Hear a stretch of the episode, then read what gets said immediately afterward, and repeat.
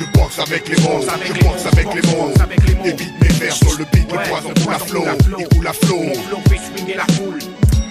Bonjour à tous et bienvenue dans Pop Express, version classique pour aujourd'hui, puisqu'on va revenir en 1998 pour découvrir ou redécouvrir un album qui a quand même eu un certain impact dans le rap français, et je trouve ça toujours hyper intéressant de voir ce qui se faisait il y a plus de 20 ans, que ce soit aussi bien dans la musique que dans le cinéma. Alors les années 90, c'était encore que les débuts du rap, mais euh, justement c'est là que tout s'est créé, et c'est fou de voir à quel point ça a évolué et aussi l'influence que certains rappeurs ont pu avoir sur les artistes d'aujourd'hui. Et ce qui est génial avec l'album dont on va parler, c'est qu'il a la particularité d'être encore actuel, plus de 20 ans après sa sortie quand même. Donc j'espère que vous êtes prêts. Retour en 1998, direction le Val d'Oise, avec Arsenic et leur classique Quelques gouttes suffisent.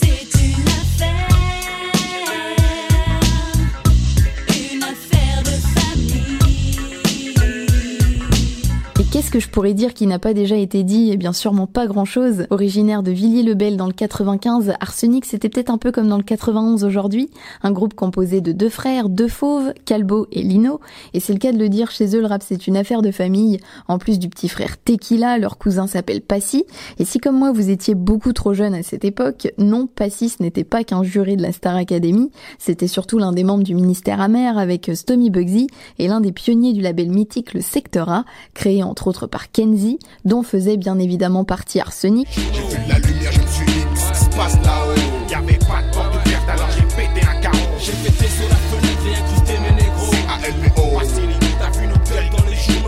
Commence d'abord par poser à droite à gauche sur des compiles, notamment euh, Hostile, L432, et euh, n'hésitez pas à aller les checker sur YouTube ou sur les plateformes, c'est intéressant de les écouter je trouve parce que c'est des choses qui se font plus trop aujourd'hui, et surtout les premiers extraits d'Arsenic qu'on pouvait y retrouver, ça sonnait comme un avant-goût de Quelques gouttes suffisent, le fameux premier album dans lequel on retrouve nos deux rappeurs qui boxent avec les mots en se portant témoin des problèmes sociaux qui les touchaient, et si on fait le bilan, eh bien malheureusement sur le fond il n'y a pas grand chose qui a changé, et pour ce qui est de la forme, le rap Aujourd'hui, il a un côté plus léger, plus divertissant, mais à l'époque, qui pouvait prétendre faire du rap sans prendre position.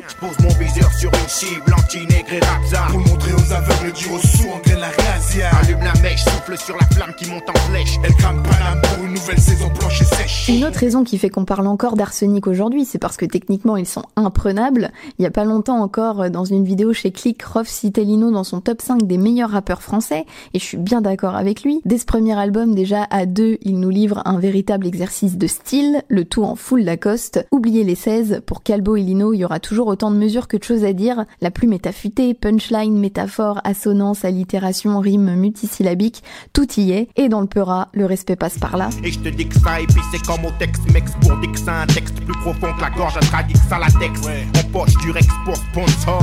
Qu'est-ce qui fait tourner la sphère à part le sexe et l'or Qui dit album dit musique, et ce qui a aussi indéniablement contribué au succès de quelques gouttes suffisent, et surtout au fait qu'il puisse perdurer dans le temps comme il le fait, c'est euh, le travail de Jimmy Finger. Il a composé toutes les prods de l'album avec euh, des sonorités assez classiques de la fin des années 90, mais pas pour le moins qualitatives, puisqu'elles sont facilement réécoutables aujourd'hui. Forcément, pas mal de mix euh, piano-violon sur des beats boom bap, mais c'est toujours terriblement efficace.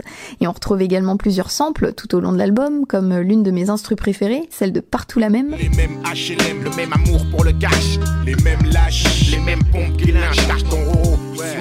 Les chaînes, sauront en képi partout les mêmes jumeaux. Ce titre reprend la sublime guitare de Sign of Surrender de Michael Cassidy et aussi une phrase de Demain c'est loin d'Ayam. Et ils vont en profiter également pour glisser plein de références cinématographiques et ça on aime beaucoup. Pour les fans de cinéma asiatique, on va retrouver plusieurs passages des films de John Woo comme euh, Le Syndicat du crime ou The Killers. Et une autre grosse référence qui est le centre du morceau La rue t'observe, c'est L'Impasse de Brian De Palma avec euh, Al Pacino, film qui raconte comment un gangster qui sort de prison va tenter de repartir dans le droit chemin avec évidemment plus ou moins de réussite. La rue m'observe. La rue, la rue, elle t'a à l'œil. Elle te surveille sans arrêt. Alors cet album a été en toute logique un succès commercial, plus de 400 000 albums vendus, en physique, ça va de soi, double disque d'or quand il fallait en vendre au moins 100 000 exemplaires pour en décrocher ne serait-ce qu'un seul, donc euh, c'est difficilement comparable avec aujourd'hui. En tout cas, Arsenic aura vraiment marqué une génération de jeunes rappeurs qui arriveront euh, au courant des années 2000, Diams, A2H, Sniper et Youssoufa qui leur feront un petit clin d'œil dans Menace de mort, plusieurs reprises aussi de Box avec les mots, dont une de Sofiane, évidemment, en featuring avec Dossé sur son projet Blacklist 2. Bref, ils traversent le temps et une chose est sûre, c'est que même 20 ans, 30 ans ou 40 ans après, de quelques gouttes suffisent, on en entendra toujours parler. Ce monde est ainsi fait, mais s'il faut s'y faire, autant fait se défaire de ses liens en fer, étouffer l'enfer et j'ai tout fait. J'ai plus le temps de m'en faire, pleurer sur mon sort en clair. J'ai bouffé le tonnerre, Pour ceux qui voudraient aller plus loin, j'ai plusieurs recommandations à vous faire avant de terminer cet épisode. Déjà, la première, c'est forcément le deuxième album d'Arsenic, Quelque chose a survécu. Ceux aussi du Bisson Abisso et euh, évidemment les solos de Lino, Paradis assassiné et Requiem. Sans oublier Calbo qui vient de sortir un livre qui s'appelle Quelques gouttes de plus, dans lequel il revient justement sur sa carrière de rappeur. Et je vais citer aussi une de mes sources d'inspiration, c'est euh, le podcast Featuring de Driver, qui est une mine d'or d'anecdotes sur le rap. Vraiment, foncez l'écouter, c'est vraiment hyper intéressant. J'espère que tout ça, ça vous plaira et que cet épisode aussi pour cette euh, première version classique.